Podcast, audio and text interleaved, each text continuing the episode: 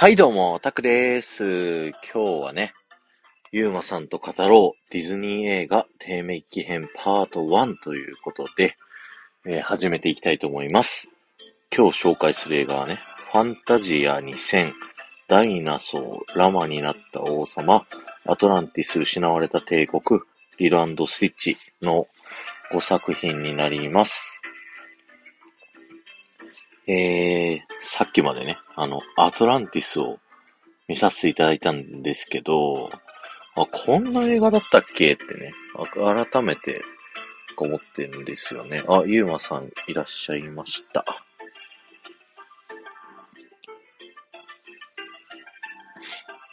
あれ？あ、招待送ったよん。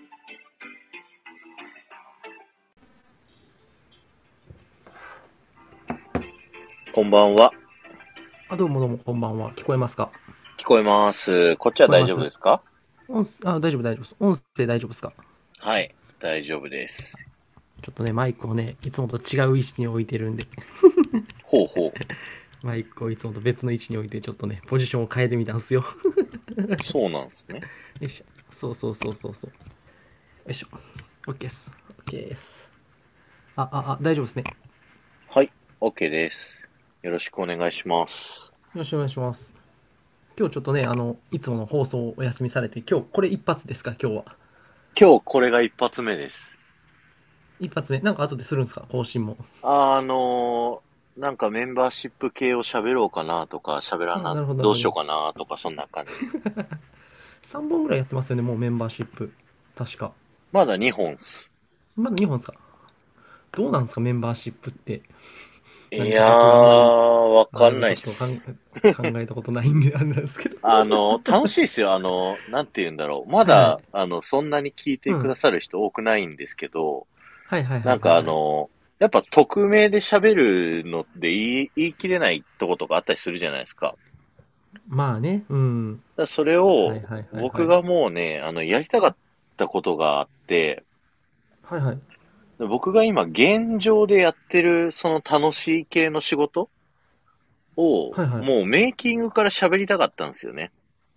ああ、なるほど、最初から。そうそうそう。ところとかからですか？そうそうそう。今二つぐらい面白そうな仕事があって、う。はいはいはい。それのことを、あの、話しながら、みんなからじゃあ、どうやっていく？っていう意見をもらいながらみたいなのがね、将来的にはやれたらなと思って、ほうほうほういいですねそれが実現して、あその放送で出てきたりとか、実際商品が売れ出したりとかしたら面白いじゃないですか。はいはいはいはいはいはい。なるほどね。あのー、あ、どうも、えー、イタコンさんが来ましたね。イタコンさん。タクラジさん。イタコンさんがもイタコンさんが来ちゃいましたよ。イタクラジ様、イタコン様が来ましたよ。あ、そうそうそう。ちょっとこれ、今ここで言うのもあれなんですけど、なんかマカさんがね、メッセージくれて、う、はいはい。あの、今日、あの、ライブを聞いたと。占い保健室を。あで、朝ごはん食べてたら、味がわからんぐらい笑ったって言ってた。味がわからんぐらい笑ったって言っててびっくりした。聞いたんだ全部と思って。あ。いや、僕もあの、豚肉の質問した時に、ちょうど奥さんにね、話しかけられてて、はいはいはい。もう右耳でこのほ配信聞いてて、左耳で奥さんの話聞いてたんですけど、はいはいはい。もうめっちゃ吹き出しちゃって、怒られましたよ。あのアーカイブ50近く聞かれてるって多いんですね、ライブのアーカイブやと。すごいですね。50近く聞かれてる。すごい。それが、それでいいのかっていうね、ところあるんですけど。あ、あとね、ちょっと今日なんですけど、あの、さっき一応、あのーオープンチャットの方の、あの、掲示板の方に貼っといたんですけど、一応資料があるんで今日。手書きの。はいはい。はいはい汚い字の。汚い字の。なんかあの、一応こういう話ですよっていう、なんか外の相関図みたいな全体の。まあ、それ見てもらうと今日分かりやすいかなと思います。なるほど。はい。まあ、今日はね、ちょっと複雑な話になっちゃうんで、若干。楽しみにしてます。はいはい。ちなみにこの辺の作品って全部見張ったんですか？このファンタジア、ダイナソー、ラマ、アトランティス、リロ、スティッチか。はい。一応、一回は全部見てて、あ見てます？はいはいはい。ただ、アトランティスとファンタジア2000は不安だったんですけど、だからアトランティスは今日見て、あーと思って、こんなんだったなっていう。そのあがどっちなのかっていうのは僕はすごい今気になる。アトランティスに対するそのあーは、僕の思ってるあーなのか、それとも別のあーなのかっていうね。思ったより面白かったっすよ。ほんま汚い。字や。これね、iPad でね、ペンシルで書い。たんすよ。初めて。へえ iPad ペンシルめっちゃ書き、なんか書きやすい。って言われてない。けど、やっぱ紙と書くの全然違うと思ってめっちゃ滑るんですよ、画面。があ、。ツルツルしてるからね。画面の上にめっちゃ書けない。から、はい。ピコさんもぜひあのなるほど iPad mini で字書くとき気ぃつけてください。めっちゃ汚くなります、字は。めっちゃ滑る。なんか、紙が噛んでる気がしないんですよね。うん。携帯契約するときとか書かされるじゃないですか、名前。そうそう、あれめっちゃ汚くなりますあよね。れ綺麗に書けた試しがないですもん。そ うそうそうそうそうそう、もう、あれは本当に、本当にあれはダメですね。はい。あ、どうも、ことにゃんさん。こんばんにゃはいはいどう。も、こんにちは。こんばんにゃ。あ、桜井さん、最近ちょっとそういう、ちょっと、やわ、なんか、あんなとこ出てきましたね。なんかちょっと、あの、ちゃんと、そういう人間らしいというか、面白いこと言おうという。いや、もともとそうなつもりなん、あの、収録しかやってなかったから。はいはいはいはいはいはい、そうはい。そうそう。きっちりね、撮って、いっぱいね、撮ってたから。なそうですね。僕もそうなんですよ、基本的には。僕の配信もね。よし。よしじゃあ、今日もそろそろ iPad 文字がめ。ちゃでかい。はい。あ、それはでかいでしょうね、iPad。うん。iPhone と比べたら、まあ、でかいですよね、それは表示される文字とか。あ、どうも、こちらぼさん。こんばんこんばんは。は。さて、じゃあ今日はね、あの、低迷期編パート1ですよ。低迷期編ですからね、なんて言ったって。そうそうそう。あの、暗黒期を乗り越えた我々にはもう一回谷があったっていう話ですよ、今日は。いや、でも、あの暗黒期よりは、えらい、全然、本当にうん低迷期っていうような感じではあるんああ、ですよ。まあね。うん、その理由っていうのは今日ね、ちょっと探っていきたいと思うんで、よろしくお願いします。よろしくお願いします。じゃあ今日はね、行きたいと思うんですけども、まあ前回までね、黄金期を2回に分けてやるということで、まあ名作、傑作連発でしたね。前回、前そうです。ね。もう、大トロも大トロでしたね。そうそうそうそう。でも、今回は2000年代ということで、まあ、あの、映画史とかの、まあなんか、なんていうんですか、資料とか見てるとディズニーが低迷したって言われてる時期なんですよね、これ。うんうんうん。まあその時期の、大体2009年ぐらいまでがその時期だって言われてるんですよ。プリンセスと魔法のキス以前まで、もしくはボルト以前って言われてるんですよね。うんうんうん。まあ、そこまでが一応そういう時期だって言われてるんですけど、もうこれ簡単に言うと何かっていうと、ジョン・ラセターとピクサーと合併するかしないかの話なんですよ。うんうんうん。で、本来一発でこれ全部したかったんですけど、次にやるところで、ピクサーの総チェックと実はこれを一緒にやらないとダメな時とこが出てくるんで、今回は前半だけにして、ちょっと、あの、その分ちょっといろんな話をしていこうかなと思うんで、ちょっと今回2回に分けさせてもらいました。はい。ありがとうございます。でですね、まあ、あの2000年代っていうとアニメといえばっていうのはあるんですよ。っていうのはあの暗黒期ってあったじゃないですかその結構ウォルトが死後から、えー、大体オリバーニューヨーク子猫物語までを大きく暗黒期っていうんですけどうんうん。この時ってアニメといえばやっぱディズニーっていう前提なんですよね。うんうんうんうん。でもあの今度2000年代っていうとピクサーが台頭してくるわけですよ。なるほど。ドリームワークスの攻勢もかかってくると。で、うんうんあと日本からスタジオジブリが、えー千と千尋の神隠しとかで勝負仕掛けてくると。うんうんうん。で、あとね、大きいのね、意外とポケットモンスターですね、日本から。ポケモンを何年なんですか？ミューの逆襲が1990な終わりの99年の終わりの頃なんですよ。へえ。これが、あの、日本映画で初めて興行収入のね、あの、デイリー1位取ったりとかするんですよね、アニメとして。ほうほうほう。だから、アメリカとかでもそうやってポケモンとかが輸入されてって、しかもアニメの外を見ると、ハリー・ポッターとか、ロード・オブ・ザ・リング、スター・ウォーズシリーズとかっていうのが、どんどんできていくわけですよ。うんうんうん。要は、ディズニーっていうのはエンタメの中心としから落ちていく時代なんですね、これは。他に面白いものとか面白いアニメがいっぱい出てきたんですよ。なるほど。なので、ここをちょっと見ていくと。なので、今回低迷っていうと、どっちかっていうと相対評価に近いと思います。他がすごすぎたっていうところもあるんですよ。うんうんうんうん。で、日本やと、例えばこの時期にディズニーシーが開園したりとか、映画外ではまだディズニーは結構割と充実はしてるんですよね。なるほど。そうそうそう。っていう時代をちょっと見ていきたいと思いますので、はい、行きましょおう。フ願いしますァンタジア。2000から行きましょうね。来ファンタジアましたね。2000。はい。これは見たということなんですけども、はい。えー一番最初の総チェックにしたファンタジアの、まあ一応リメイクっちゃリメイクみたいな作品なんですけども、うんうん。基本的には評論するには向いてないタイプの作品ですよね。まあ、芸術チックなそう感じそうそう、ですもんね。芸術チックなので、あ、皆さん、あちょっと聞き捨ての方も多いということで、あの、ぜひ聞いといてください。はい。で、あの、前作のファンタジアとでも違って、この作品は結構親切設計なんですよ。うんうん。要は、冒頭に、この作品の狙いみたいなのを説明するんですよね。3つのテーマで大体作品を書きますよっていう。それが何かっていうと、物語性のあるものを描きますよっていうのと、2個目、物語性はなくて情景を書いたものですよっていうもの。3つ目に、純粋に音の構成のみで語られる絶対音楽的なものを描きますよっていう3つルールが指定されるんですよ。うんうんうん。だから、今作品は描きたいことをどういうふうに描くのか、この音楽をアニメ化する際にどういう狙いで描くのかっていうのを3つのテーマがあって、それに対して、えー作品を作ってるんですよっていうのを教えてくれるんで、親切なんですよ。なるほど。で、あのーえファンタジアとね、そのファンタジア2000っていうのは、一応演目自体の数は一緒なんですけども、あのー魔法使いの弟子以外は全て違う楽曲が演奏されていて、しかも、うんうん上映時間が120分から75分と短縮になってるんですよ。前回のファンタジアと違って。まあ、これね、前作のファンタジアが120分あったんですね。長いっすね。2時間。2時間あれを見てるのはあまりにも冗長すぎるって批判があったんですよ。うんうん。作った当時。長い、しんどいと。なので今作は内容をぐっと凝縮するということで、ある意味前作のいいところを伸ばして悪いところを切った作品とも言えるわけですよ。うんうんうんうん。で、もともとウォルト・ディズニーっていうのは、これあの、1回目の総チェックでやったんですけども、その時にも言ったんですけども、ディズニーはファンタジアにある考えを持ってたと。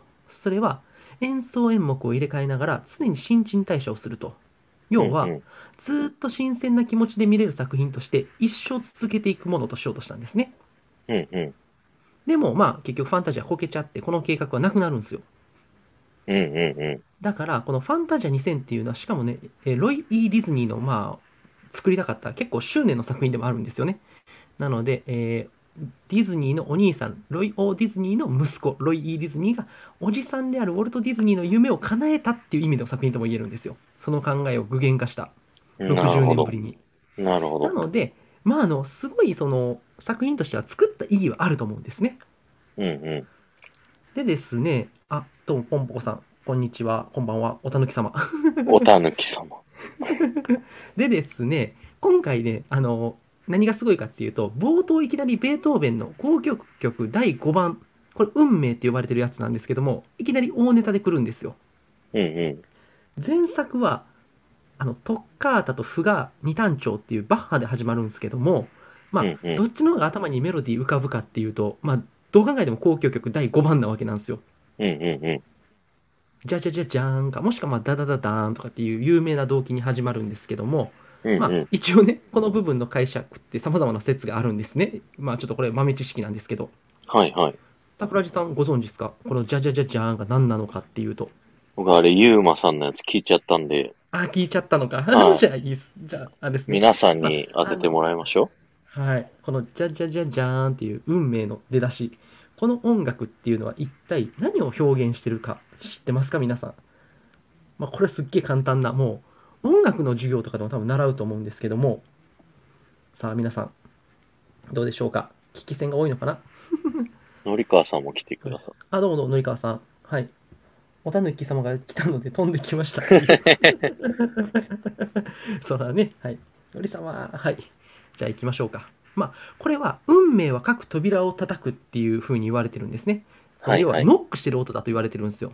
でもこれは、鳥のさえずりだっていう説もあって、うんうん。正直ね、あの前者の方がかっこいいんですけど、まあ、それはさておきなんですけど、実はこれがこの作品全体に、なんだろう、あの通ずる、なんかちょっとしたこういうところなんだよなっていうちょっと問題点にもなるんで、あの、ちょっとこの点だけ覚えておいてください。この音楽に対する解釈っていうのは人それぞれあるっていうことをちょっと覚えててほしいんですけども、うんうん。でですね、8曲ちょっと一応曲名だけ紹介すると、1番が運命交響曲第5番、2、2つ目、ローマの松、3つ目、ラブソティン・イン・ブルー。これは、あの、あれですね、えーっと、なんだ、ジャズですね。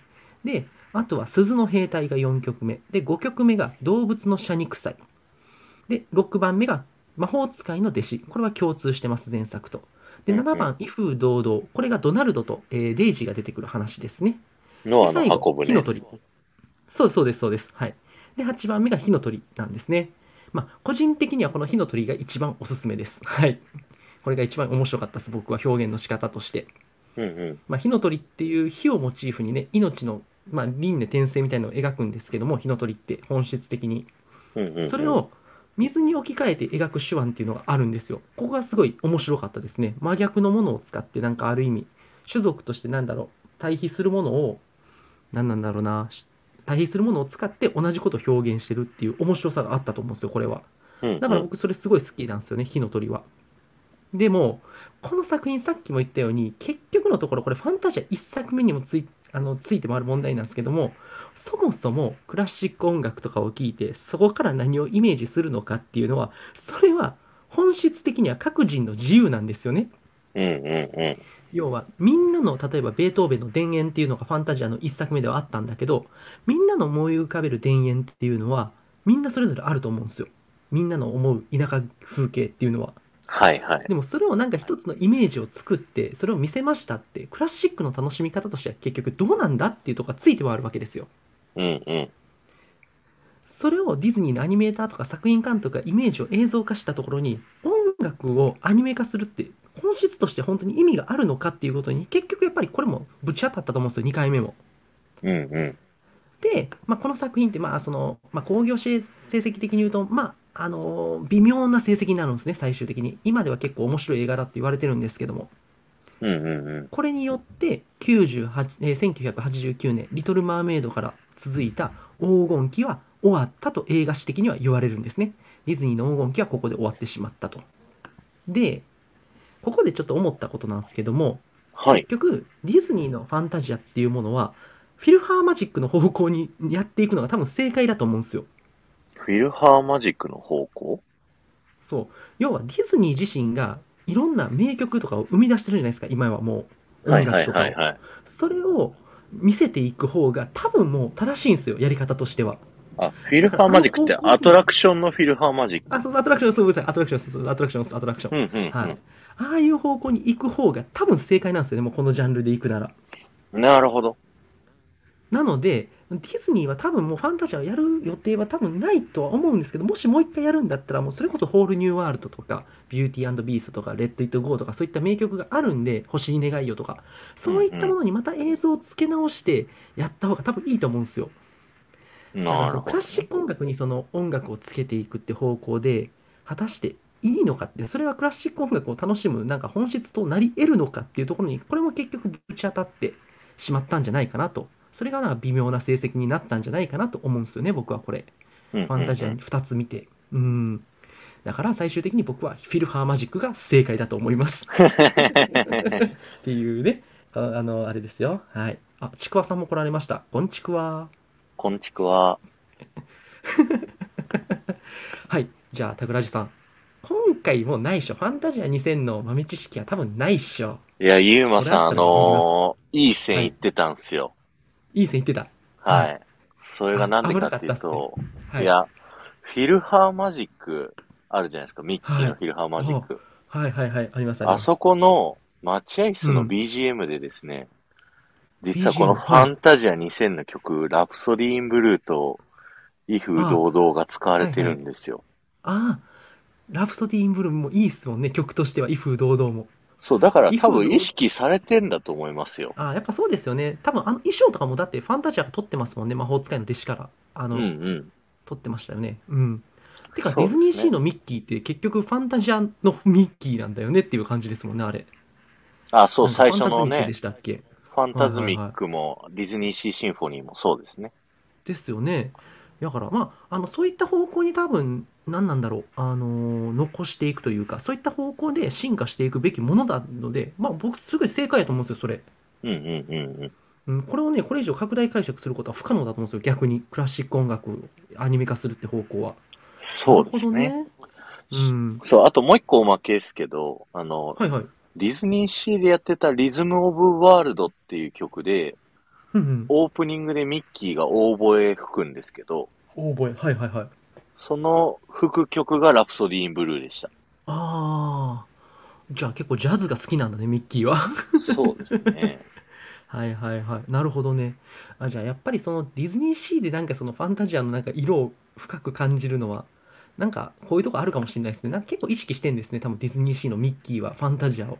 そうですね。っていうか、ディズニー全体で結構ファンタジアのあの魔法使いの弟子の格好は、結構メインチックなね、格好なんですあ、よねメインコ。スチュームなんですか？あ、そうなんですね。はあ、はあはあはあ、ミッキーが大ボラ吹いたのって、ちょっと、ちょっといろいろ。大ボラ？大ボラじゃない。大ボエだよっていう。大覚え、あ、僕の滑舌が悪かった。ね。大ボラ吹いたって、嘘つきみたいになりましたね、今一瞬。そうそうそう。なんで、あの、そっちの方向でいけばいいと思うんで、はい。まあ、ファンタジアはね、今後、ディズニーシーで進化してくださいっていう感じです、僕は。映画ではちょっと、うんまあ、作ったら見に行きますけど、あの、できたらやめた方がよろしいんじゃないですかねっていうのをちょっとディズニーには言っときたいと思います。もちろんそのディズニー自身が生み出した名曲を再度解釈し直すっていう方向では全然ありだと思います。はい。っうんうんていうことで、海外のファンタズミックもファンタジアっぽいんですよね。あ、そうなんですか？へえ、うんえそうあれ、なんですよ内容。違うんですか？シート。あのー、大まかには似てるんですけど、うんうんでも根本が違うって感じです。ああ、なるほどね。根本が違うんですね。はあはあはあはあ、なるほど。じゃあちょっと勉強しますわ。僕もちょっと興味が出てきたんで、そっちは。はい。YouTube かなんかで見ておきます。そう、カリフォルニアバージョンとフロリダバージョンと 2バージョンあるんで。マジか。すごい。へえ、わかりました。じゃあちょっと僕はそっち勉強しておきます。しっかり皆さんについていけるように頑張ります。はい。じゃあ次行きましょうか。大丈夫ですか、たくさん？はい、大丈夫です。はい。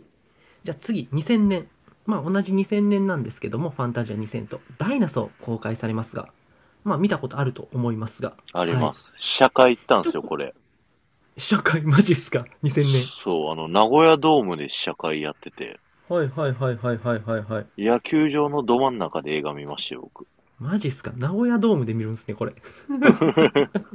今でいうバンテリンドームっていうね。バンテリンドーム聞き馴染みがないっていう。なんでバンテリンドームなんだよっていうね。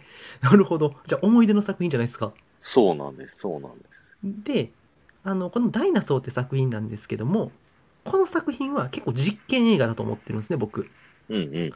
なんでかっていうと、2000年の時点でディズニーが現状どこまで新技術である CG アニメーションを扱えるか試した試金石的な作品なんと思うんですよ、これは。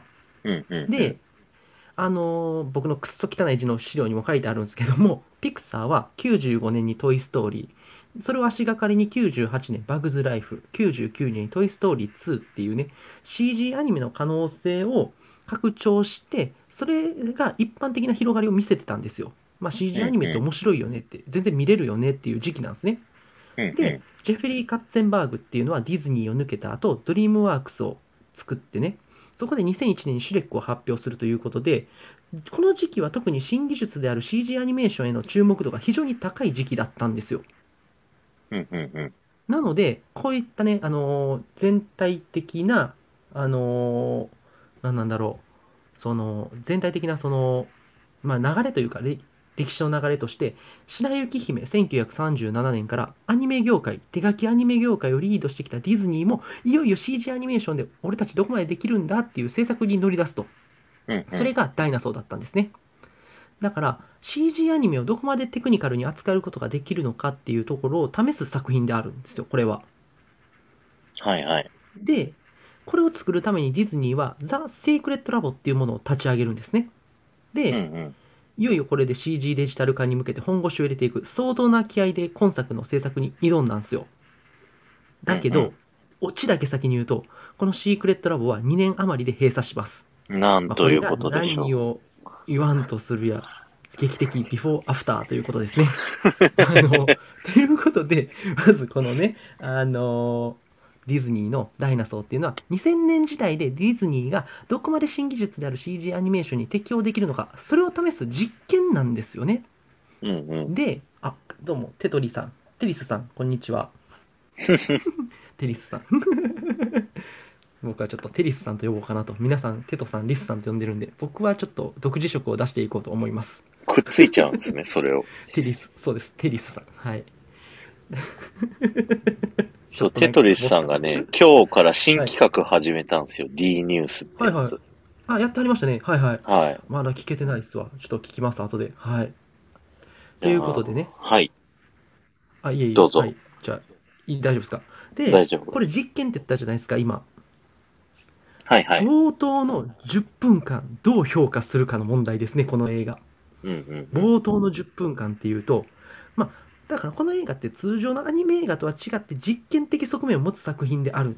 で、その象徴的なのが冒頭の10分なんですよ。っていうのは、んん卵の中からもうすぐ生まれようとしている存在。まあ、これはね、後の主人公、イグアノドンのアラダーの視点なんですけども、まあ、それがはい外の世界になんか生まれようとしていると。で、こっから冒頭の10分間、この卵を孵化することなく、恐竜の手を次々に渡っていく様子が描かれるんですよ。うんうんうん。で、ここで描かれるのは何かっていうと CG を駆使して作り出された6500万年前の白亜紀の様子なんですね。だから。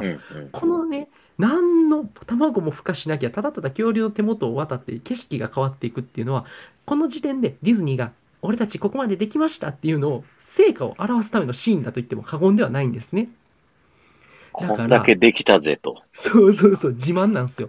で、だから、基本的な話は進んでないんですよ。卵も帰らなきゃ、ただただあの恐竜の姿を描く、イメージ映像のような展開なんですね。だから物語は10分間停滞してるんですよ。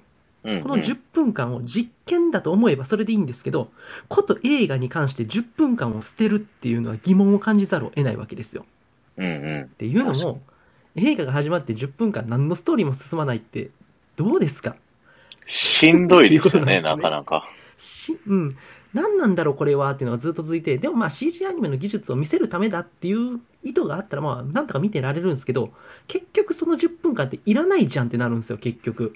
もっと短くすりゃいいじゃんって。この10分っていうのは映画を観客に引き込むために最も重要な時間とされてるんですけど、それを手放してるんですね。だから、あのこういうところなんですよ。こういうところなんですよ。こういうとこなんですよ。うんだから、こうしたボードの10分間っていうのをミスミスやってしまったことによって、大きなつまずきをすると。うんうんで、実は2019年、超実写版っていう歌い文句で公開された実写版ライオンキングありますね。はいはい。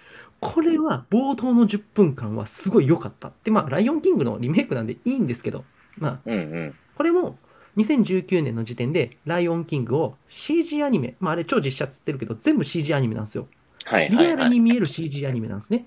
それに挑戦するっていう、ある意味で現状ディズニーここまでできますよっていうのを推し量る実験だったんですよ、この2019年ライオンキングも。なるほど。これはサークル・オブ・ライフに合わせてプライドランドの動物たちの情景とかそれらがリアルに描かれてきちんとシンバが生まれてみんなの元に掲げられるという展開をするわけですね。はいだから、はここまでできますよっていうのとプラスアルファストーリーは動いてると。い。だから、やっぱりライオンキング2019っていうのはその辺ちゃんとしてるんですよ。両立できてるんですね。うんうんうん。ただ、ぶっちゃけた話、映画としてはこれが普通です。うんうんうん。普通です。ダイナソーがやらかしてるだけです。でですね、10分経って、ようやくこの、あの、何、卵が帰って、キツネザル一家と出会うじゃないですか、アラダーが。はい。で、ディズニー的なね、喋る動物という存在が登場してからは、物語を本格的に動き出していくと。さすがにこの展開までいくと、これまでのあの積み上げたノウハウっていうのがディズニーにもそれは当然あるから、物語は面白くなっていくということですね。で、まあ、物語のテーマをちょっとだけ話しておくと、リーダー論の話なんですよ、これって。うんうん。まあ、あの地球に大量の隕石が落下してきて、まあ、地球がほあのもう恐竜の住める場所がなくなっちゃうけど、命の大地ってのがあって、そこをね、目指す恐竜たちとアラダーとキツネザル一家ってその度に同行するじゃないですか。はい。で、リーダーであるクローンとか部下のブルートーンっていうのが出てくるんですけども、そういった人は老いた恐竜とか子供恐竜を切り捨てていくと。アラダーはそれに反発していくとうん。で、も、このクローンの主張とかっていうのはある種正しいと。足手まといに付き合って、カナタウルスっていうめちゃくちゃ強い恐竜出てくるじゃないですか、中盤。うんうんうん。そういうのに全滅したりとか、足を引っ張られて命の大地にたどり着けないっていうよりも、恐竜という種として生存するために弱者を切り捨てるっていうのは、それは間違ってはないとは思うんですね。なるほど。だから、ヒロインであるニーラっていう恐竜も最初兄クローンのやり方を正しいとは思ってたと。ただまあ弱者を切り捨てることに完全に納得してたわけじゃないと。うんうんうん。で、も、実はこのクローンってやつは結構身勝手なやつだったってことが中盤バレるんですよね。うんうんうん。枯れた湖で、まだこの枯れた湖に水があることを気づいて、アラダーたちは水を見つけるんですよ。で、老いた者、幼い者、弱者に水を与えようとする展開があると。うんでもそこに先に飛びついたのはクローンなんですよ。だから、彼はどこまでも自己中心的な存在だったことが露呈して、徐々にあの求心力を失っていくと。なるほど。実際このクローンっていうのはね、ふ偉そうに腹心の部下ブルトーンにね、偵察を指示してんだけど、でもブルトーンがね、一瞬、え？そんなん行くんみたいな顔するのに気づかないシーンとかあって、実は他者からし慕われてないことに気づいてない、実はめっちゃかわいそうなやつだって分かっていくんですね。うんだから、アラダーっていう方にみんなが惹かれていくわけですよ。みんなと一緒にこの危機を出していこうっていう。うんなんかその、そどそういうね、みんなを導くのに何が正しいのかっていうのが争点になって、つまり今作ってのはこういうリーダー論っていうのを描いてると言えると思うんですね。なるほど。で、あの命の大地にアラダーたちが先に追いたどり着いて、あのーなんなんだろう。結果、そのなんか一度はその洞窟で道を閉ざされるんですけども、まあ今度はね、あのベイリーンとかイーマたちっていう老恐竜たちが助けてくれるわけで、結果道が開けてたどり着くことができたんですけども、クローンたちが行った道っていうのは、ルートが閉ざされてると。で、進むあてなくこのままやったら全滅してしまうと。だからアラダーはクローンたちを助けるために追いかけに行くんですけども、そこでクローンとアラダーの対峙っていうのが描かれていくと。で、ここでもやっぱりこのクローンっていうキャラクターの愚かさみたいなのが描かれてて、自分が間違ってることを認めないと。で、権力欲に固執してたことが露呈していくということですね。うんだからうんここまで生きてきた過程で他者を切り捨てて生きてきたクローンその生きてきた過程で彼はすごいひねくれてって傲慢化していくと。それがどんどん露呈してって最終的に自分が積み上げてきた自信の象徴である群れってのが崩壊すると。で最終的に自分が心から他者に慕われてないことを知って死ぬんですよ。最終的にね、うん、自分が裸の王様だったってことに気づいて死んでいくっていう、なんかすごいそこでなんか、ああ、本当はかわいそうなやつだったんだなっていう。でもアラダーはそんなクローンも見捨てずにカナタウルスに立ち向かっていくと。だからまあこれってすごいなんかその敵対した者にも手を差し伸べるっていうその優しいリーダー論みたいな話になってって、でもこれなんでかっていうと、アラダーっていうのは結局キツネザルに救われてたから生き残ってたんですよね。だからアラダーはまた敵であろうと救いの手を差し出すし、だからここがすごいね、なんだろう。二人の差なんですね。切り捨てきてたものと救われたものの差っていうのが描かれていくんですよ。うんうんうんうんだから最後に死ぬ時に、あの、クローンがね、なんで自分を慕わずにアラダーを慕ってたかっていう仲間たちが、それが分かったと思うんですね。それに最後傷つけ、気づけたっていうのはすごい幸せだったと思うし、それがでも最後の時だったっていうのは彼にとって非常に不幸だったと言えると。で物語の構造としては、ここからね、ライオンキングと同じように進んでいくんですよ。うんうんだから、その、結局、その2人の子供が生まれて、アラダーとニーラの子供が生まれて、冒頭の場面にループする構造になってるんですね。だから、まあ、今作は冒頭の10分間を捨てたものの、映画としては、まあ、割と綺麗な円環構造を成してて、その辺はさすがディズニーって言えるんですよね。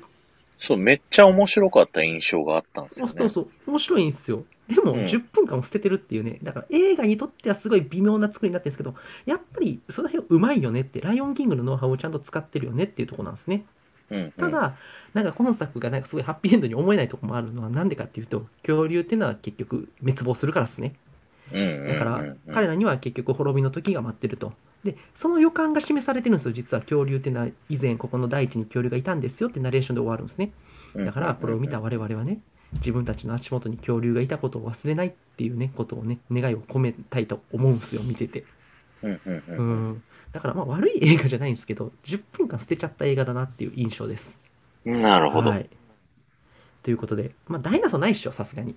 これはダイナソーがね、まあはい、ちょっと薄いんだけど、はいはい。実は海外にアトラクションがあるんですよ。マジっすか？それが、フロリダのディズニーワールドのアニマルキングダムに、あの、ダイナソーっていうアトラクションがあって、マジっすか？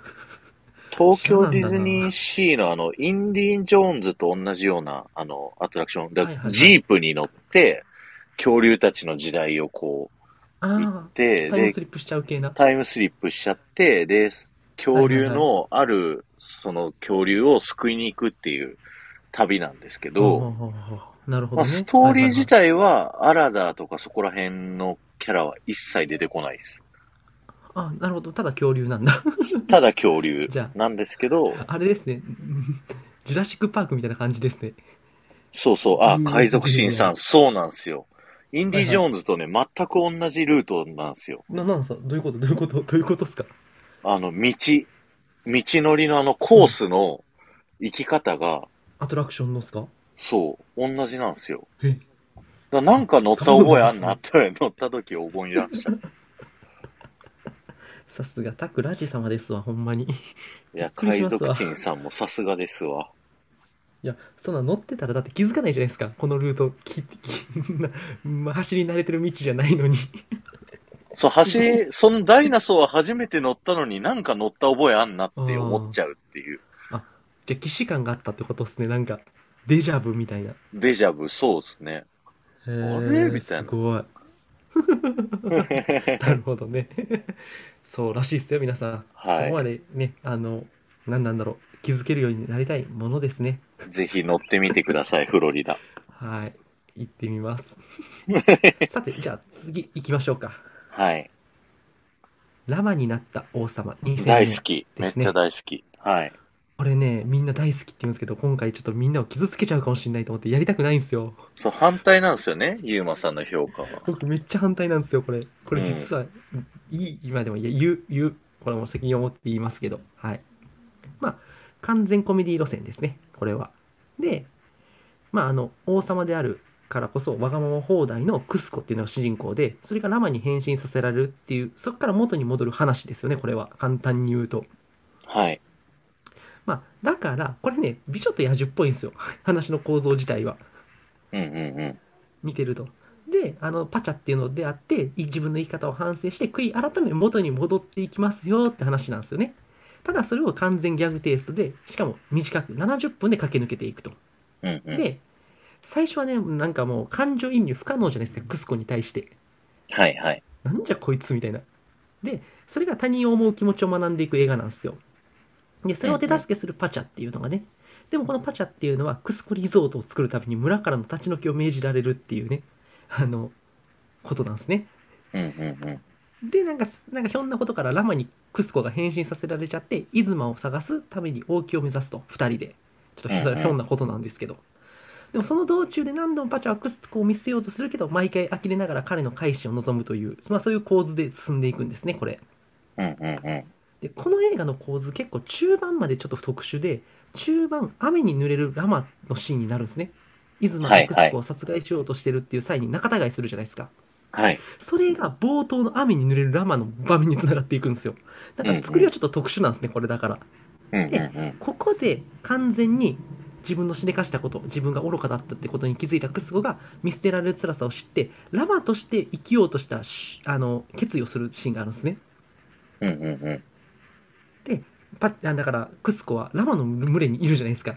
もう、なんかもう、いましたね俺ダメだみたいになっちゃって。うんうでも、その時でさえパチャはね、クスコを見捨てようとしないんですよ。まあん。いいやつなんですねよ。、後で言うん、後で言うんですけど、度が過ぎるほど優しいんですよ。うんうんうん。でも、感情移入できないクスコと並ぶんだったら、これぐらいでちょうどいいバランスにはなってるんですね。うんうんうんうん。でこれちょっと作品のね、作り特殊で、冒頭の雨に濡れるラマ、つまりクスコがなんであ雨に濡れてんのかっていうのを回想しながら中盤にこの場面にたどり着いていくんです。だから、クスコのナレーションっていうのは、他人を見下す悪いクスコのナレーションなんですね、最初。うんうんうんパチャのことを疑ってんですよ。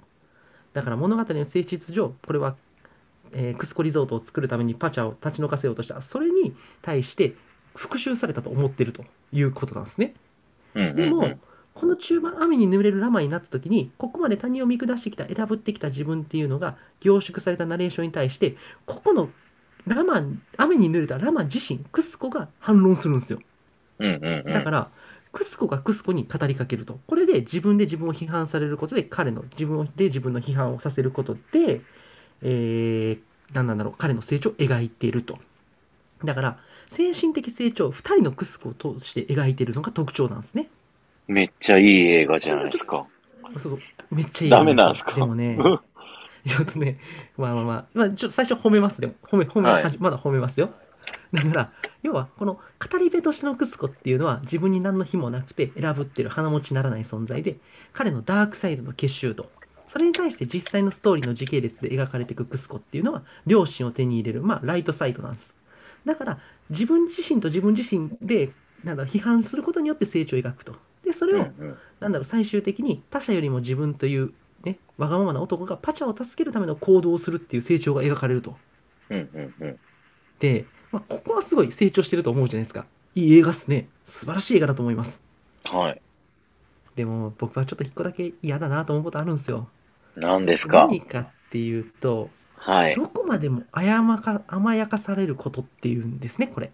に対して思うことっていうのがあって、それはクスコが甘やかされ続けるっていうことなんですよ。うんで、あのーまあこれもう言っちゃいますけどラマとして生きるって決意をした時パチャはクスコを迎えに行くんですようんうんうん。でそれを通じてね確かにクスコって改心するんだけどそれはどこまでも自分を甘やかしてくれる存在がいるからなんですねパチャっていう存在がこれが僕ちょっと嫌なんですよ要はね、なるほど。この流れにするんだったらここだけはクスコが自らパチャを探しに行くもしくは探したけど見つからない描写は絶対必要なんですよああ。それがないと、ただただやっぱり甘やかされてるから、あなたは改心したんですよね、にしか見えないんですよ。でなるほど。そうそう。だからね、その、子供向けのコメディ映画だから、そんなとこ気にするなっていう人もいるんですけど、だけど逆にここは子供向けにやるんだからこそ、こういうバランスをっていうのはすごい気を使う必要あると思うんですよ。子供向けだからこそ気をつけなきゃなんないバランス感覚ってあると思うんですね。だから、だから子供たちが見たときに、現実にどこまでも甘やかしてくれる、それこそパチャのような存在が社会にいるのかっていうと、それはノーなんですよ。いないんですよ、そんなもん。ううこのままでは、でもこの映画をこのまま描いちゃうと、自分を甘やかしてくれる存在がいて、それがいつか助けてくれる。そう捉えかねない。それは教育として良くないんじゃないかなと思うんですよ。だから、この作品を本当にあの完璧にするんだったら、一度は自ら恥を忍んで非を認めるのが怖くても、それでも勇気を出して、パチャに歩み寄るっていう描写が一個必要なんですよ。だから、なるほど。これを子供につ伝えねばならなかったはずなんですね。だから、僕はこの映画のこのメッセージ性っていうのはいただけないし、正直ここだけで僕、ディズニー映画ワーストなんですよ、これで。もう正直申し訳ないですけど。これができてないだけで僕はちょっと危険だなっていうので、僕はあえてこの映画がもう59作中、圧倒的なワーストなんです、僕の中で。ここで。コルドロンよりも下ですか？うん僕の中では。うん、いや、映画として見たら、比べ物になんないですよ。こっちの方がいいっすよ。でも、ここのテーマ性っていうところに僕はすごいちょっと、うーんっていうな危険性を感じてしまう。そういうところは指摘。しておかなきゃなんないなっていう。もちろん好きな人多いの知ってます。すいません。僕が間違ってます。いやいやいや。僕がこんな小うるさいこと言ったらダメなんですねっていうね。でも、僕はそう思います。はい。っていう話でした。はい。ありがとうございます。テトリスさん、ポカホンタス2より下ですか？あのね、いや、それより上だな。ポカホンタス2よりは上かな。ポカホンタス2は、あれ入ってないですよね。入ってないです。長編アニメ入ってないですけど、まあ、ディズニーアニメの中では、あ、だからそうそう、ディズニーアニメの中では、そら、これより悪いのいっぱいありますよ、そんな。ね、ムーラン2とか、ノートルダムの鐘2とか、絶望したい時になるんだから、全然いっぱいありますから。絶望したい時はそれを見てください。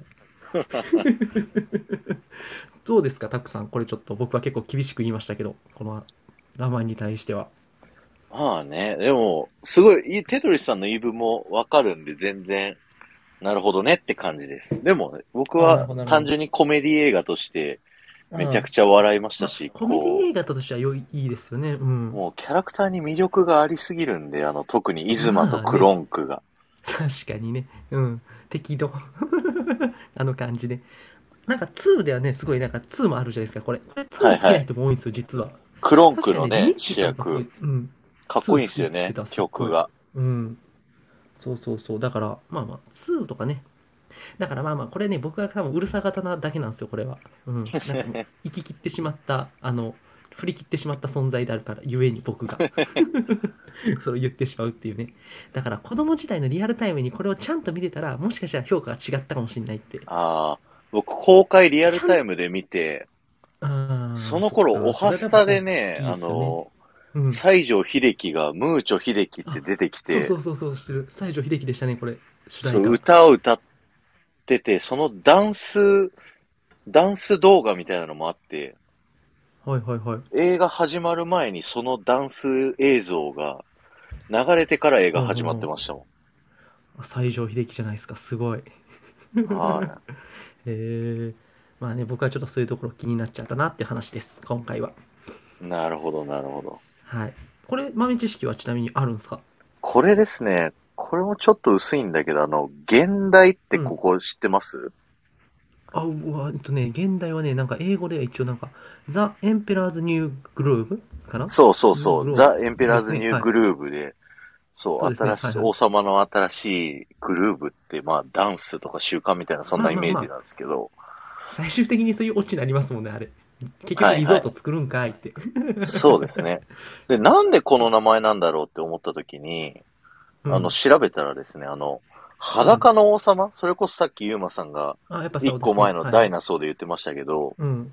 これの原題、英語の題名が、 The Emperor's New、えっ、と、 Clothes クロッシュああ、はいはい。っていう、かかかってるんですね、そしたら。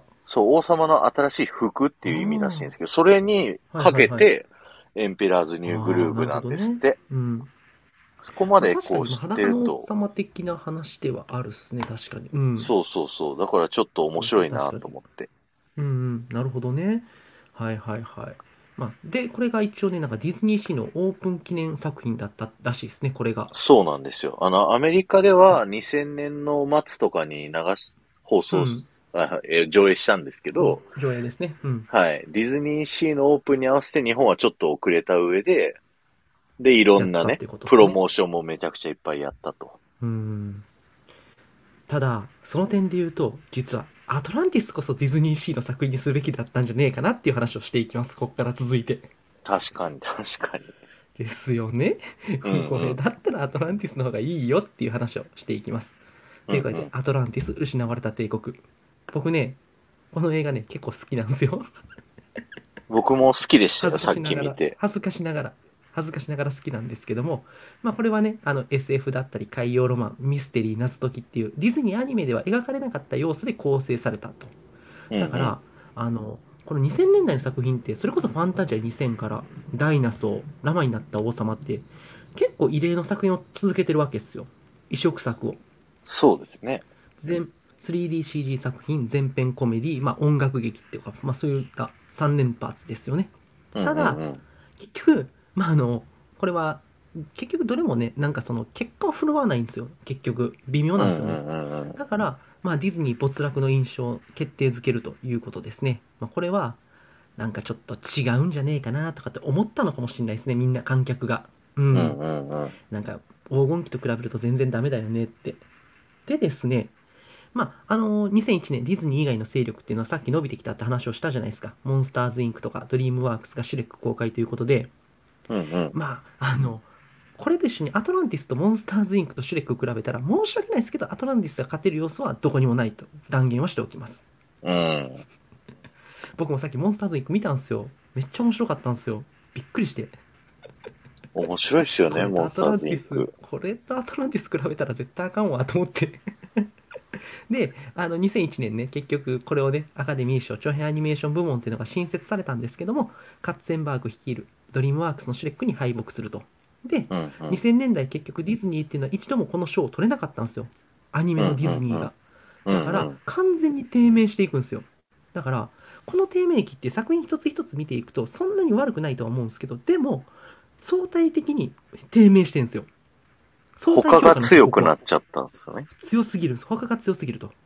で、だからそのラテンアメリカの旅からイカボートとトード氏までの低迷とか、王様の剣からオリバーまでの暗黒期とかっていうのは、ディズニー以外のアニメ勢力ってなかったんですよ。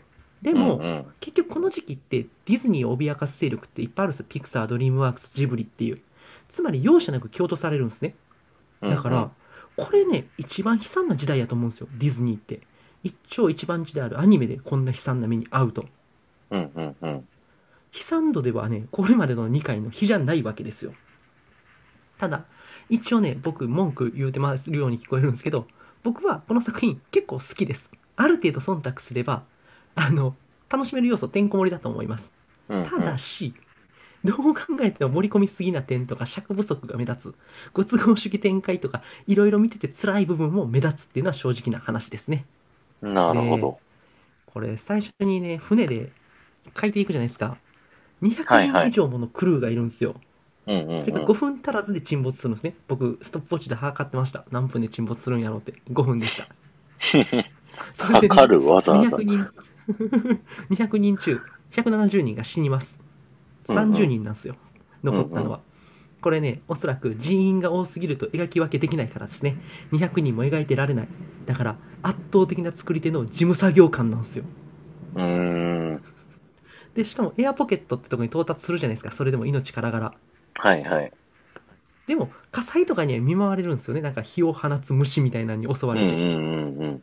でも、テントが燃やされて苦る労なく、うん、結構苦労なく行くでしょ、アトランティスまで。あれ、簡単じゃん、みたいな。あれ、めっちゃ簡単じゃん、これ、みたいな。要は、割とあっさりなんですよ、これ。なんと言っても。で、トントン拍子にアトランティスに近づいていくと。良くも悪くもテンポがいいんですよね。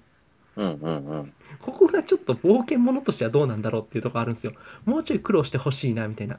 もちろんアトランティスについてからのドラマをやるんだったら、その冒険部分はカットしておくべきことなんですけど、でもなんか海洋 SF ロマンって言ってんだったらもうちょい頑張れよとも思うんですよ、ここは。なるほど。で、その上陸後ね、あの、マイロとキーダっていうのに物語の中心がシフトしていくと。で、なんかそのキーダは、あの、マイロにアトランティスの謎を探してくれと、母の行方を。そういう話になっていきますよね、これ。うんうんうん。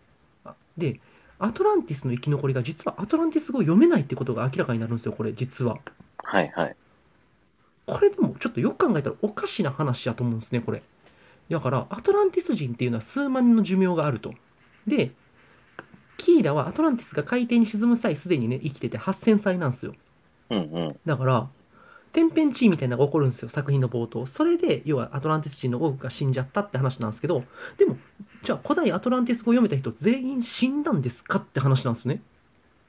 うんうん。よく考えると。それっておかしくないって話なんですよ。いや、読めるやつ全員都合よく死んだんですか？みたいな。で、すごい飲み込みにくいんですよ。ぼ僕なんかもう、えって頭の中にハテナがいっぱい浮かぶわけですよ。これ聞いたら。で、これね、なんでかっていうと、やっぱり無理やりマイロっていうのを物語の中心に据えるためなんですね、これって。要は、うんマイロにしか古代アトランティスが読めないことにすることによって、彼を海底の旅への先導の役目を与えると、まず第一に。で、アトランティスについてからはキーダと交流する役目を与えると。彼を主人公にするための設定でしかないんですよ、これは。なるほど。で、結果ね、しかも答えっていうのは、なんかクリスタルは命の源っていうことですよね、これね。はいはい。で、これなら別に文字が読めなくても大体なんかたどり着けそうじゃないですか。考えりゃ。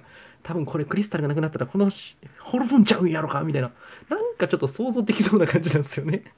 確かに。しかもなんかそれ、をいちいちね。なんだろう、バイクみたいなやつ、鍵開けるの結構簡単なそうそうそう感じでし。たもんね。ね、手置いてガチャンでしょ。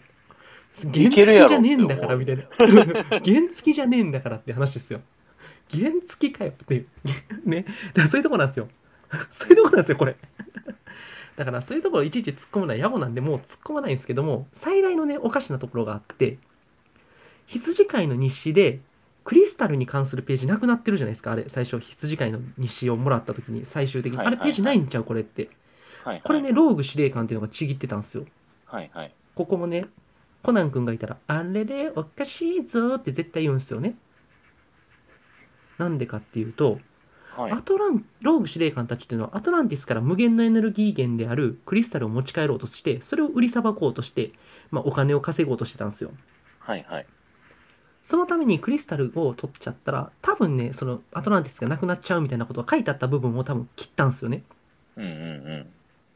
それをマイロに読まれたら計画に反対されると考えて、ローグはちぎってんすよ。ここの部分はなるほど。なるほど。でもよく考えてほしいんですけど、この本は彼以外読めないんですよ。確かに。にもかかわらず、そのポイン部分をピンポイントでちぎって隠すっていう。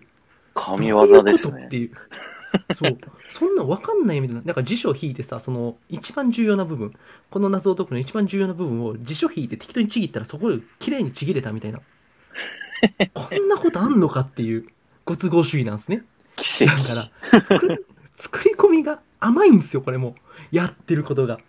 で、でもね、この作品ね、ある程度その SF の文脈とか、それこそ類似点がよく指摘される、あ不思議の海のナディアとか、天空の城ラピュタとかを知ってれば、あ、あれで言う、あれの感じねっていうノリで乗り越えられるとこも多くあるんですよ。うんうんまあよくパクリって言われてるんですね、これだから。かわいそうに。うん。ナディアのパクリって言われますよね。そうそうそう。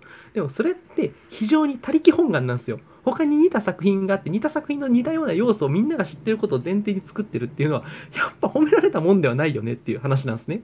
うんうん。だから、まあ、これをちょっとやっぱ作り込みが甘いというか、他力本願というか、うん、なんなんだろう。あの、うん、ちょっと、これでいいのかなってすごい思っちゃうんですよ。僕嫌いじゃないんですけど、SF とかが好きだから。ナディアとかラピュタ好きだから。うんうん。だから、あの、個人的にね、恥ずかしながらやっぱりアトランティスを嫌いになれない気持ちもあるんですよ。で、世間ではね、やっぱりラマになった王様の方が高く評価されてるんですけど、僕はね、やっぱりアトランティス支持派なんですよ。エヴァっぽいですもんね。そうそうそう。ただ、この好きっていうのも何かに似てるからっていう、どこまでも褒められた理由ではないっていうことも言っておかないとなんないと。うんだからあの、世間として評価が低いのはわかるし、ダメなとこいっぱいあるってわかるんだけど、僕は好きよっていう話ですね。だから皆さんは、アトランティス失われている帝国は好きですかっていうことを今夜考えて寝てください。はい。今夜アトランティスのことを考えて寝てください。アトランティスのことを考えて。でですね、あと、さっきも言ったんですけど、これは、ウォルト生誕100周年記念作品なんですよ。はい。で、あのーまあ、これすっごい理由があると思ってて、まあ、ジュール・ベルヌがウォルトを愛してたと。ウォルトがジュール・ベルヌがすごい好きだって、インスピレーションの、あのー何なんだろう、源になってたんですね。あれマカさんか、うんうんなんか、間違えてリクエスト？え、ん で、びっくり。アトランティスになんか言いたいことがあるって、なんか乗り込んでくるんか思った。あげます？あげます？好きなんだから いやねアトランティス好きなんだからとか言ってめっちゃキレられるんか思った、今。ごめんって謝るとかやった。でですね、あの、まあ、あの、ジュール・ベルヌって名言があって、人間に想像できるものっていうのは人間が必ず実現できるって名言があるんですよ。これなんかウォルトの人生に影響を与えてそうですよね。うんうんうん。だから、あの、ウォルトって生前ね、ジュール・ベルヌの作品である、その未来に対する予見に感銘を受けて、海底2万マイルを実写化したりしてるわけですよ。まあ、これがそのか。オーディオアリアニマトロニクスでしたっけ、まあ、そういったものの原型になったって言われてて、ディズニーランドの元になったって言われてるんですけども。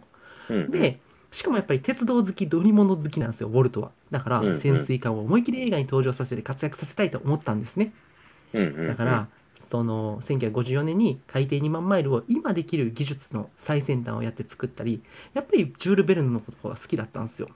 だから、うんうんうん、まあ、ディズニーシーってね、だからやっぱりあのミステリアスアイランドって彼にとってすっごい実は夢のような場所なんじゃないかなって。それこそアメリカに作るべきものだったと思うんですよ。うんうん。あれは。あれがなんか日本にある奇跡っていうのもちょっとなんか僕はこの作品見て、あ、なんかいろいろ複雑な気持ちになりましたしね。ただ一応ね、今作は海底2万マイルを原作にはしてるんですけど、そこにもう一つの要素が加えられてて、紀元前427年から347年まで生きてた、その紀元前347年まで生きてたとされるプラトンって方がいるんですけど、その方が書いたティマイオス・クリティウスに綴られたアトランティスの要素が足されてると。だから。海底2万マイルの要素にプラスアトランティスの要素っていうのを足してるから、どう考えてもやっぱ尺不足になるんですよ。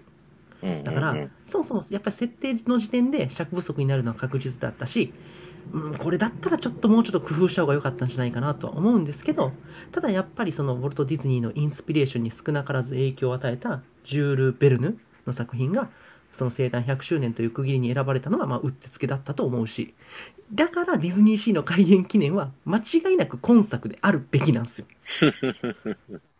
だから俺これはちょっとラマを、ラマに正直ディズニーシーの要素はないと思ってるんですよ、僕は。全く思ってないですね。ないですよね。でも、こはいれだと思うんですよ、僕は多分。だから、確かに。あの、ミステリアスアイランドでみんなで上映会しましょう。アトランティスを見れば感動できるかもしれません。はい。でも突っ込むとこはいっぱいあります。めちゃくちゃ尺は早いです。はい。でも僕は嫌いじゃない。そんな作品でございますが、素晴らしい。たくさん、アトランティスはどうですか？いや、もう今日ね、すごいユーマさんのね、前の振りがすごく素晴らしくって、はいはい。ディズニーシーとすごい関連があるんですよ。アトランティス。そうですよね。うん。はいはいはい。で、ミステリアスアイランドもそのジュール・ベルヌの話もそうなんですけど、実はあの、ポートディスカバリーなんですけどポートディス、カバリーってどこですか、はい えーストームライダーとか、あの、未来のマリーナのところ。あはいはい。はいはい。はいはい。あ、あの、昔ね、あの、今、ニモがあるとこですね。そうです、そうです。はいはい、わかりました、わかりました。僕今日このアトランティスをさっきまで見てて、なんかよく聞いたことある曲、あの、テーマソング、あの、うん、でっかい潜水艦が水中を進んでる時とか、流れてる時ダダダダダダダみたいなやつじゃないですか、もしかして。そうそうそう、若干惜しい感じがするけど、若干惜しいですね、今の。なんか、音痴でしたね、多分。わかるわかるわかる。あ、あれね、僕どっかで聞いたことあると思ってずっと見てたの。あ、そうこの。曲は、ポートディスカバリーのエリアミュージックで流れてるんですよ。じゃあ、ディズニーシーのそのエリアミュージックの一つがアトランティスなんだ、完全に。そうなんですよ。で、なんなら、へーあの、はいはい。そのエリア紹介みたいな映像とかがある時に、この曲使われてるんですよ。ああ、あの曲はね、すっごい好きなんです、僕も。なんか、今から冒険が始まるぞみたいな感じになるじゃないそうですか。そうそうそうそう。だからアトランティスさっき見ながら、なあ、どこで聞い、なんか聞いたことあるなってずっと思いながら見てて、ポートディスカバリーやって。なんかそういう時すっきりしないですか、めっちゃ。すっきりしなんかます何やったっけあれっていうのをなんかもうなんかそれが分かった時のスッキリ感って多分これ以上ないですよね。ゃそうそうそう、わかるわかる。ねえ。ああ、そうかそうか。だから僕もどっかで聞いたことあると思ったら多分そこで多分聞いてるんですわ。多分行ったことあるから。そうなんですよ。なるほどね。ぜひ注目してみてくださあい。この曲、でもアトランティスね、BGM すっごいいいです、サントラは。めちゃくちゃいいです。うんうん。結構もう本当面白い要素しかないんで、あの、エヴァとかね、あの、ナディアとかラピュタとか好きな方は、アトランティスは絶対見た方がいい映画だと思います。はい。あのそうですね普通に。面白いですよ。結構悪く言った気がするけど、普通に面白かったっすよ。はい。ということで、じゃあ次行っちゃって大丈夫ですか？はい、お願いします。主にビジョナリアムって何すか？あの、ディズニーランドにあるね、アトラクション。今、バズが、バズライトイヤーのアストロブラスターがあるところで、うん。あの、ナインアイっていうね、360度撮れるカメラがついてるロボットが、こう、世界中を旅するっていうアトラクションなんもうですけど。覚えて、ないな知らないな行ったことある気がするんだけど、多分。そうで、MC のね、ロボットの声が所さんなんですよ。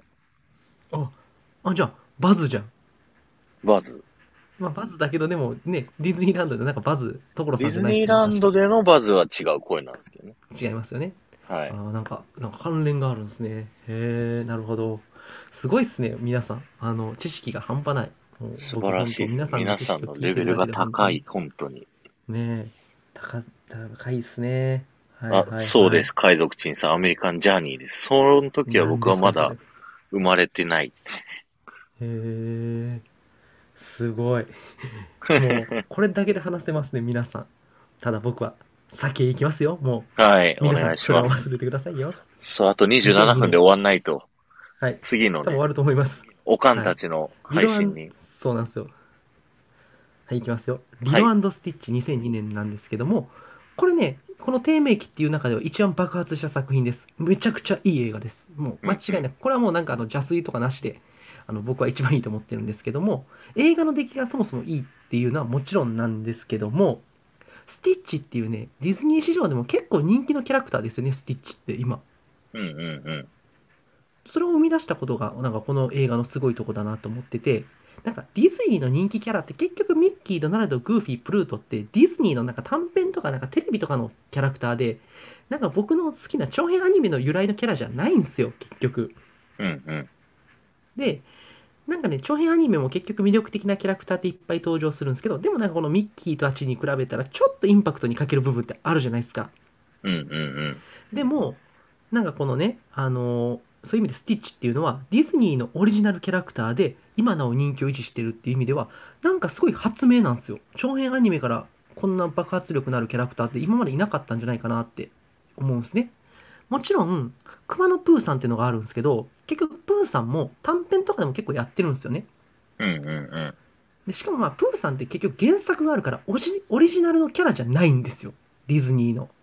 なるほど。えー、見るの原作があるから。だから、原作ないキャラクターでここまで人気の、しかもミッキーとかに比べて、まあちょっと劣るかもしんないけど、最近。だって一時期ヤンキーのさ、なんかその、なんか柄はスティッチだったですよね、一時期。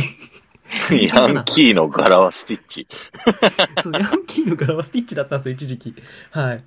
ヤンキーの履いてるサンダルとか大体スティッチだった時代があるんですよ、2000年代。確かに僕のこれ勝手な偏見ですよ。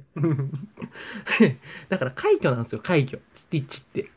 でもこれね、スティッチって映画見たらわかるんですけど、人工生物でエイリアンだから、可愛いんですけど、気持ち悪って見えるとこもあるんですよ。うんだから、非常になんかバランスがいいんですよ。気持ちよくもなく可愛くもあるみたいな。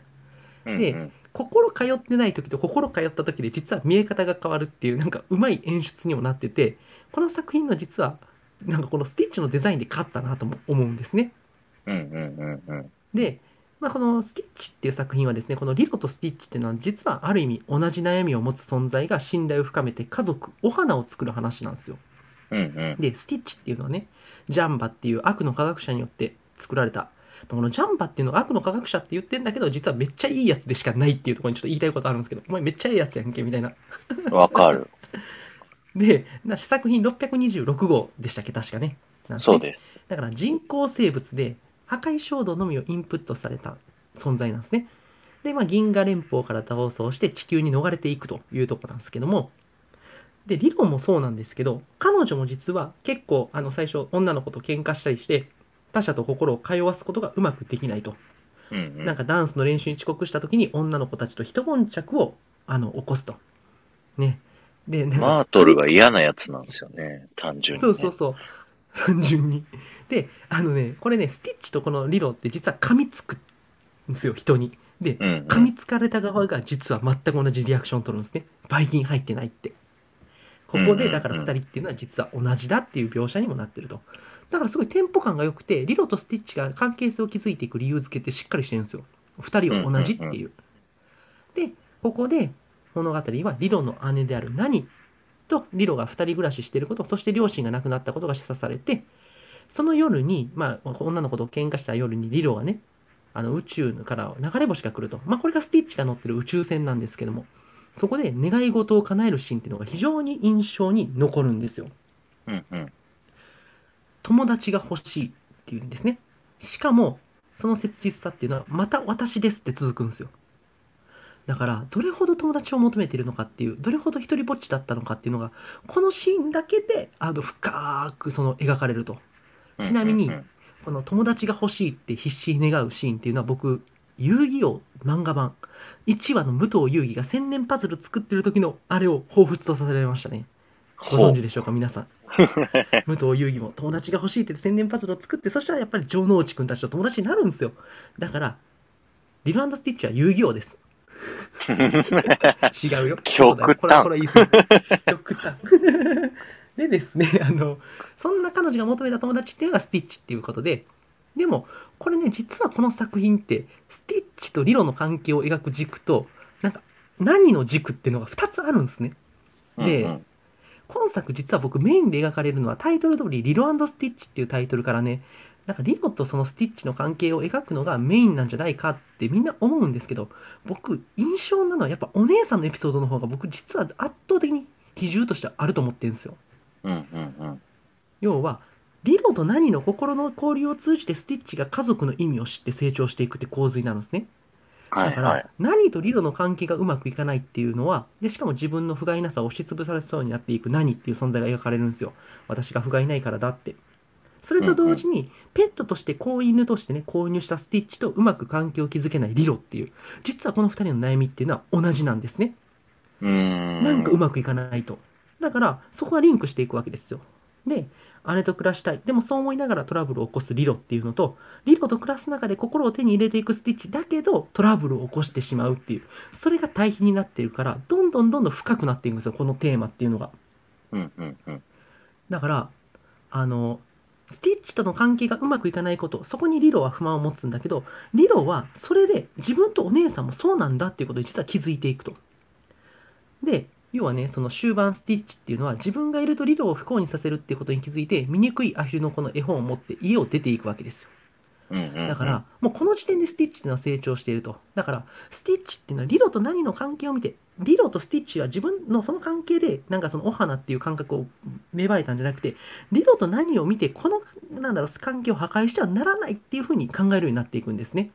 うんうんうん。だから、すごいそういうところがリンクしてるというか、うん、なんかリロスティッチって言ってるんですけど、実はこれリロと何の話だし、何の話なんだなっていうのが見えてきたんですよ、僕は見てて。なるほど。そのね、スティッチの前に出てきたのがジャンバなんですね。ジャンバは自分を、まあ、生んだ人工生物をとして生んだ存在なんですけど、まあ、お花なんかいないぞって言われると。で、あのジャンバから逃げることはできるんですけど、今度はガンドゥっていうのにね、ともども捕まってしまうと。で、そこからまあうん救出劇っていうちょっと派手なクライマックスになっていくんですけども、まあ、ここで何とリ何とスティッチは協力してリロ救出へ行くと。要は、スティッチはね、結局、なんだろう、どんな状況になってもやっぱり大切なリロっていうのを助けたいって思いを持ってるんですよ。それはやっぱり彼がリロをお花だと認識したからだし、やっぱり、ね、破壊衝動のみを持ってたスティッチが守りたいって思いを持ったしスティッチが心を手に入れる瞬間だとも言えるんですよ。うんうんうんうん。で、何も結局ね、今までずっとスティッチが疫病神だと思ってたんだけど、それでもね、ずっとあのリロを、ね、救うために協力するんですけども、何も、まあ、結局リロを救いたい思いはスティッチと私一緒だっていうことを知るんですよね。うんうんだから最終的にこの3つっていうのはお花になっていくんですよ、最後。で、まあ、あの正直綺麗すぎる寺井があるほど今回すごいハッピーエンドに終わるんですね。全ての問題がめちゃくちゃ綺麗に片付いていくんですよ。うんうんうんスティッチはお花を手に入れたし、その尊さも知る。リロは何に愛されることに気づいて、彼女と暮らすことを望む。で、何は、血縁とか姉妹だからじゃなくて、それ以上に心から一緒に妹であるリロと一緒にいたいと。その思いが大切なんだって知っていくと。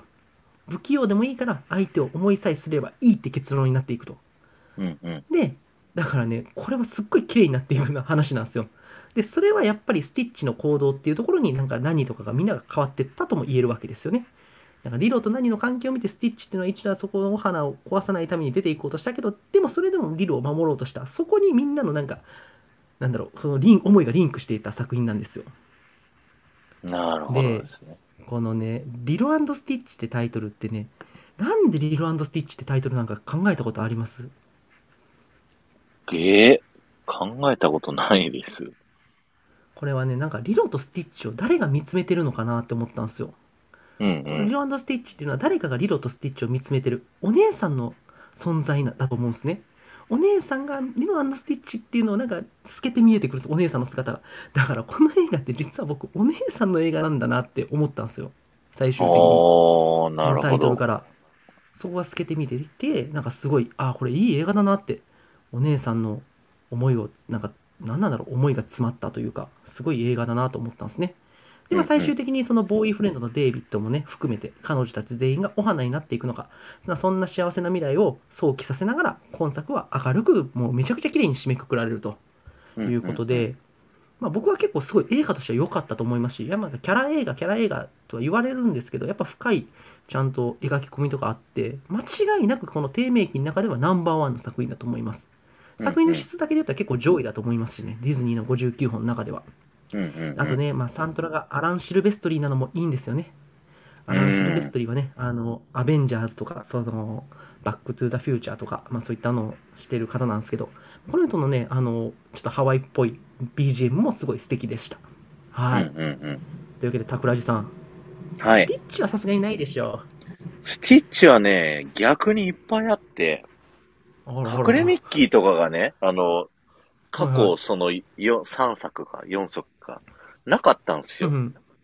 うん。なんですけど、これにはめちゃくちゃいっぱいあります。なんかリロの部屋のね、いっぱい写真が並んでるところにミッキーがあったりとか、はいはい。あと、なんか、野菜売ってるおばあちゃんのとこあるじゃないですか。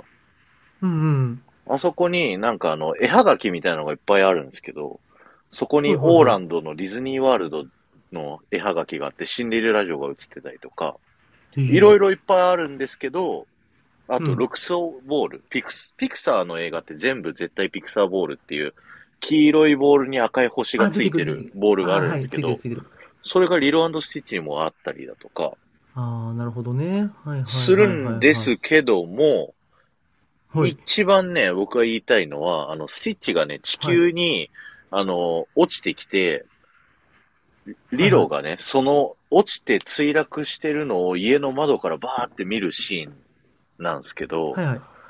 そこ願いうシーンですよね、さっき言った。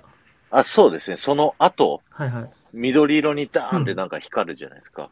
そこで部屋が、はい部屋の中が映るんですけど、はいはいそこの中のぬいぐるみの一個がダンボです。マジですか？まあ見てなかった。光るシーンはあったんですよ。へえ、はいすごい。はい。ぜへひ、やっと映画を見直してみてくださいっていうエルマメ知識を喋りました。そうですね。今日はちょっとね、もうかなり、かなり強引な 豆も多強かったと思い引、ますけど。強引豆知識がいっぱいあった。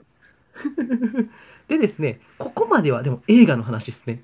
ちょっとね、あとちょっと5分ぐらいで、ちょっとディズニー社内の話もちょっとしとかなダメなんですよ、これ実は。はいはいはい。というわけで、ちょっとだけ続けていいですか？はい。ね、あの前々回黄金期編パート1でも話したんですけども、ウォルトの死後ですね、ディズニー社は暗黒期を脱するために、ロイ・イー・ディズニーが外部から新しい血を入れていくと。それが。マイケル・アイズナー、フランク・ウェルズ、ジェフリー・カッツェンバーグ。これテスト出ますんで、あの皆さん、今日は覚えて帰ってくださいね。はい。メモしてってください。言いましたよ。テスト出ましたよ。で、彼らの活躍は素晴らしい感覚があって、時代の先取り感覚もあったと。だから、89年、リトル・マーメイドから実はピクサーと手を組んで、キャップスっていう技術を導入して、内容、作品の内容、質とも一気に飛躍させて、黄金期に突入していくと。でも、うんうんこの黄金期の間にいくつか問題も生じてたわけですよ。これ何かっていうと、フランク・ウェルズが突然死ぬんですよ。確かにヘリコプターかなんかで死ぬんですよ。墜落するん、です。事故ですよね。はい。事故死ですね。これによって、アイズナーとロイ・イー・ディズニーの関係が悪化すると。で、うんなんかもうマイケル・アイズナーってすごい野心家で、フランク・ウェルズがそれを抑えてたんですよ、実は。その抑えがいなくなっちゃって悪化していくんですね。うん同時期に、だからアイズナーっていうのはカッツェンバーグっていうね、自らがパラマウントから一緒に連れてきた男とも決別すると。で、このカッツェンバーグはディズニーのライバルとなるドリームワークスを設立することになると。ここで何が起こっちゃうかっていうと、ドリームワークス作ったことによって、アニメ業界は熾烈な人材の奪い合いになって、カッツェンバーグは有能な人材をディズニーから引き抜いていくんですよ。うんうんうん。だから、要は、黄金期の間も実はほころび、ほころんでたんですよ。実はディズニーの社内っていうのは。なんとか作品の質でそれを隠してたんだけど、でも2000年になったらもうそれが隠しきれなくなったわけですね。うんうんうん。それが低迷期なんですよ。で、しかも、さっきも何回も言うんですけど、ディズニーにとって子分の関係だったピクサーっていうのが、トイ・ストーリー、バグズ・ライフ、トイ・ストーリー2、モンスターズ・インク、ファインディング・ニモ、これちょっとあの資料にも書いてあるんですけど、名作、傑作を連発してって、アカデミー賞のね、長編アニメーション部門を取ったりするんですよ、ピクサーが。うんうんで、カッツェンバーグ率いるシュレック、あ、ごめんなさいカッツェンバーグ率いるも、えードリームワークスが作ったシュレックも、えーアカデミー賞長編アニメ部門を獲得と。で、2002年にはジブリの千と千尋の神隠し。これはね、あの、千と千尋の神隠しがアメリカで公開されたのは、実はジョン・ラセターが宮崎駿と仲が良かったからなんですね。ジョン・ラセターが吹き替えとかの、あの、ちゃんとなんかその、公開の手順をね、整理してくれたっていうのもあって、そういうところで、あの、ジブリで、あの、千と千尋が向こうで公開されたら、すっごいじゃないか、これってなって、要は、スティッチと千と千尋が争うんですよ。2002年は。アカデミー賞、長編アニメ部門。で、まあ結局スティッチが負けると。で、要は、もう、連敗に連敗をし続けると、この時期。だから、アニメ業界の中心としての地位からは完全に脱落するんですね。うんうんうん。この時期のディズニーっていうのは。もうそれはなんでかっていうと、優秀な人たちっていうのは自分の手元を離れてっちゃったからなんですよ。アイズナーの手元。しかもアイズナーはこの時期、運も悪く、過去の名作に続編を作るっていう、いわゆる僕が見なくていい映画群っていうのをいっぱい作るんですよ。ビデオスルーっていう、クオリティ度外視、物語性度外視の姿勢を貫いて、何やってんのディズニー過去の名作にそんなわけわかんない続編作ってっていう風に評価されていくんですよね。そうやって評価をどんどん落としていくんですよ。どんどんどんどん。で、これ昨日確か僕、マカさんとのライブでも言ったんだけど、2001年ね、USJ 開園するじゃないですか。はいはい。これね、桜地さんとか住んでるところはちょっとわかんないんですけど、関西はね、スピルバーグ映画ブーム起こってるんですよ、実はここで。スピルバーグの映画って面白いよねって、だから僕ら子供の頃とかみんな言ってたんですよ、やっぱり。E.T. とか、たまあその、あとはジュラシック・パークとか、あまあそういう系の映画ってすごい面白いよねって話になったりとか、まあターミネーターとか USJ にできる系の映画とかっていうのがすごい評価される時代が来たんですよ、2002年あたり、2001うんうん年あたり。うん。だからみんながディズニーを実は見なかった時期っていうのがあるんですよ。だから関西では結構 USJ できた時結構こういうのあって、僕子供の頃。うんうんうん。だから、あの、実はもうそういうところでやっぱり外に外部にもっともっと面白いものっていうのができちゃった分、なんかそのディズニー映画に対する注目度がやっぱ低くなっちゃったっていうこともあるんですよね、これ。なるほど。だから低迷期だって言われてると。で、しかも2004年ですね、あのロイ・イー・ディズニーとついにマイケル・アイズナーが泥沼のセーブ・ザ・ディズニー闘争っていうのを繰り広げると。まあ、これはちょっと次回の話になっていくんですけど、ここでついに、えーどうするのか、これからの会社の舵取りを。ピクサーと合流するべきか、それともピクサーを切るべきなのかって話になってったり、実はここでドリームワークスっていう存在が外部にあったことによってディズニーっていうのは実はドリームワークスに助けられる部分っていうのも出てくると。っていうのを次回は映画の歴史を見ながらそういうところをちょっと見ていきたいと思うんで今日のねこの社内の歴史っていうのをちょっと頭に入れてもらって次回は映画の話と。でも次回はちょっとね作品数的にはこっちの多分外の話の方がメインになっていくんで、まあ、次回皆さん続き聞きに来てくださいという感じですね。はい。ありがとうございましたはい、ありがとうございました。いや、この頃1時間20分ね。ディズニーパーク自体もすごいラッシュなんですよ。ディズニーシーはいとはいはいはい。カリフォルニアアドベンチャーがオープンしたり、うんうんその4年後に香港ディズニーがオープンしたりとかね。うん。うん多分そっちの方に人員を割いてるっていうのもあるんですよね。ん。まあ、あとね、まあ、だから結局、その、今までの低迷期、暗黒期っていうのは、あの、アニメ業界の中心でディズニーはあったって話をしたんですけど、パークとかっていうのはまだそっち系のビジネスってまだそんな成功してなかった時期とかもあるんですよ。だからでも今回のこの低迷期っていうのはアニメでは確かに低迷するけど、結局は他ではなんとか保ててるっていうね、そういうバランス感覚もあるんですよね。だからパーク系ではもう無無敗みたいな。デディズニーシーを作ったらイケイケどんどんっていう時代なんで、まあ、これはことアニメに関しての話なんで、まあ、社内全体で言うと、まあ、ここも社会社的にはやっぱりイケイケどんどんだったんじゃないかなと思うんですよね。ディズニーシーを作ったああ、でもうどうなんだろうな。ん、カリフォルニア、ねその、ディズニーシーと一緒にできてたカリフォルニアんアドベンチャーは大失敗なんですよ。あ、そうなんですか。そう。で、その10年、9年前に作ったディズニーランドパリも失敗なんですよ。あだかあ、じゃあら、ちょっとダメな時期やったんですね、やっぱりそれも。そうですね。へえ、そこは分からなかった。なんか成功してるもんだと思ってた、ずっとそっちは。意外へえそうなと、んだ。意外とやらかしてんな。そうなんですよね。へえ。ということでね、まあ、あの次回、セーブ・ザ・ディズニーっていう闘争っていう、多分まあ、たくさんもこれ知ってると思うんですけど、とんでもない泥沼の戦争が始まるんですよ、これで。はい。でも、もともとね、ロイ・イー・ディズニーがね、アイズナー連れてきたけど、そいつとなんかそのディズニーのトップ争いをするっていう、なんかもう、ここで、うーんっていうね。でも、ここから、いよいよ、えーラセターとか、あの、ね、今に通ずるディズニーっていうのができていく流れっていうのを説明したいんで、次回は多分、面白いと思いますよ。はい。はい。楽しみですハー。ドル上げました。はい。でもね、僕、本音を言ったら、はい。11月までにこれ終わると思ってたんですよ。たくさんとのコラボ。終わんないですね。絶対終わんないですね。ねで、で、最後ね、ラーヤやって、ミラベルと、あの、魔法いっぱいの家かなんか新作あるじゃないですか。あれを、はいはいじゃあ次見に行って、これからの歴史はみんなで確認していきましょうって締めたかったんですけど、無理ですね。間に合いません。間に合わないですね。すいえません。ペース上げます？なんなら。いや、でも、ゆっくりやった方が多分分かりやすいと思うんですよ。ここね、だっていうのは、やっぱ分割ってのはちょっと厳しくなってくるんで、だんだんこっから先。でどうも考えても平日も入れて3日に1回ずつこうやっていく。やばいですね。ちょっと僕が資料が間に合わない。資料をやるのが鬼のような資料スケジュールが間。に合わない。ちょっとそれは、まあでも、いいっすよ。ミラベルも行っちゃいましょう、ここで。そしたら評論できるじゃないですか。新作、一気に。それはそれで面白いですよ、多分。なまあ、のでね。そこはおはい任せしますんで、またはい打ち合わせしましょう。まあね、あの、はい。桜地さんのところでね、長くやっていこうと思ってますんで、あの、完全に寄生虫のように 喋っていきますんで、今後も。はい。ということで今日はこんな感じでしたが、ね、はないんとか10時までに終わりました。いやー、ギリでしたね。本当ギリに。終わりました。はい。ありがとうございます皆さん。もね、この後、こちらぼさんとピコさんの、えーっと、あれですね、コラボライブ最高のママ。最後のパパ。最後のパパ。最後のパパですね。最後のパパ。最後のパパって最後打った時一瞬どういうことやねんと思わなかったですかあれ？めちゃくちゃ気になりました。どういうことみたいな。最後のパパ特集って。なんで最高のママに最後のパパってどういうことっていうね。そう、なんか泣ける作品なのかなと思って。な、何みたいな。え、なんか、えって思って、どういうこととか思ったんですけど。でもね、最高最高でよかったっす。はい。はい。というわけで、そちらもね、皆さん、お時間あればぜひ遊びに行っててください。はい。よろしくお願いします。ということで、はいじゃあ今日はありがとうございました。はい。今日は終わります。皆さん来ていただいてありがとうございました。長い時間聞いていただいてね、あずっと聞いてくださる方もいらっしゃって、ありがとうございましそうそうた。多かったですね、今日は。